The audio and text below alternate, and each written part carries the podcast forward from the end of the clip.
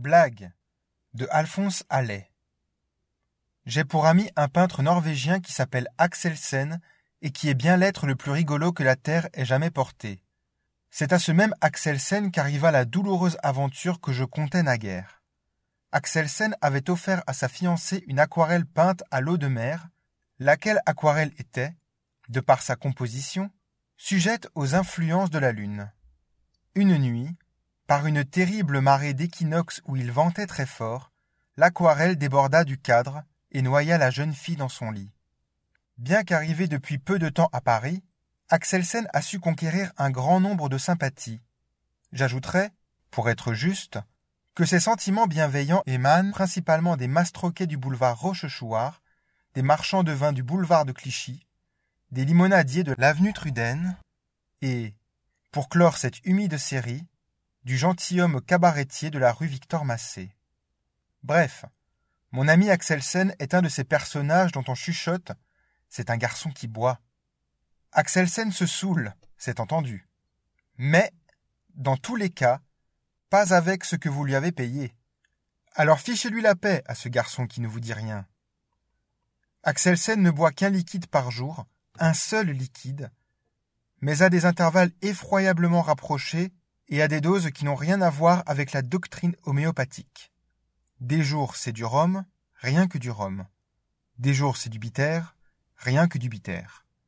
Des jours c'est de l'absinthe, rien que de l'absinthe. Et il est bien rare que ce soit de l'eau de Saint-Galmier. Si rare, vraiment. Axelsen, autre originalité, professe le plus formel mépris pour le vrai, pour le vécu, pour le réel. Comme c'est laid, dit-il, tout ce qui arrive. Et comme c'est beau, tout ce qu'on rêve. Les hommes qui disent la vérité, toute la vérité, rien que la vérité, sont de bien fangueux porcs, ne vous semble-t-il pas? Positivement, il nous semble. Lui répondons-nous pour avoir la paix. Si l'humanité n'était pas signole, comme elle serait plus heureuse? On considérerait le réel comme nul et non avenu, et on vivrait dans une éternelle ambiance de rêves et de blagues. Seulement, il faudrait faire semblant d'y croire, hein? Évidemment, parbleu. Partant de ce sage principe, Axelsen ne raconte que des faits à côté de la vie, inexistants, improbables, chimériques. Le plus bel éloge qu'il puisse faire d'un homme. Très gentil, ton ami, et très illusoire. Hier matin, nous nous trouvions installés, quelques autres et moi, au beau soleil de la terrasse d'un distillateur, 18e arrondissement, quand surgit Axelsen, Axelsen consterné. Il se laisse choir, plutôt qu'il ne s'assit, sur une proxime chaise, et se tut, ce qui lui fut d'autant plus facile qu'il n'avait pas encore ouvert la bouche. Eh bien, Axelsen, le saluâmes-nous. Ça ne va donc pas? Tu as l'air navré. Je suis navré comme un havre lui-même. Il convient de remarquer qu'Axelsen ne prononce jamais les H aspirées, détail qui explique tout le sel de la plaisanterie. Peut-être n'as-tu pas bien dormi? J'ai dormi comme un loir. Alors quoi?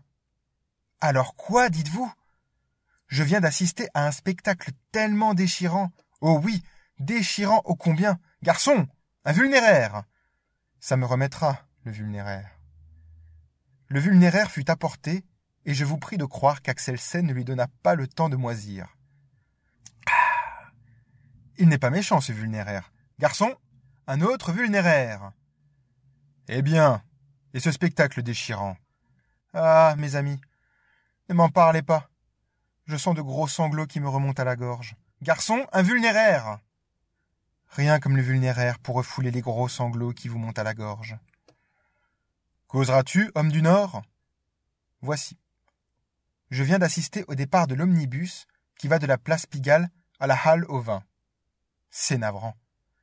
Tous ces pauvres gens entassés dans cette caisse roulante, et ces autres pauvres gens qui, n'ayant que trois sous, se jugent péniblement sur ce toit, exposés à toutes les intempéries des saisons, au froid, aux otans, aux frimas, aux givres en hiver, l'été à l'insolation, aux moustiques. Ah. Pauvres gens. Garçon invulnéraire. Oui, c'est bien triste, et bien peu digne de notre époque de progrès. Et les pauvres parents les pauvres parents désolés, tordant leurs bras de désespoir et mouillant le trottoir de leurs larmes. Il y avait là de pauvres vieux déjà un pied dans la tombe, des tout petits à peine au seuil de la vie, et tous pleuraient, car reverront-ils jamais ceux qui partent? Garçon, un vulnéraire Pauvres gens. C'est surtout quand l'omnibus s'est ébranlé que cela fut véritablement angoisseux. Les mouchoirs s'agitèrent, et de gros sanglots gonflèrent les poitrines de tous ces lamentables. Et pas un prêtre, mes pauvres amis, pas un prêtre pour appeler, sur ceux qui s'en allaient, la bénédiction du Très-Haut. Le fait est que la compagnie des omnibus pourrait bien attacher un aumônier à chaque station. Elle est assez riche pour s'imposer ce petit sacrifice. Enfin la voiture partit. Un moment elle se confondit avec un gros tramway qui arrivait de la Villette, puis les deux masses se détachèrent et le petit omnibus redevint visible.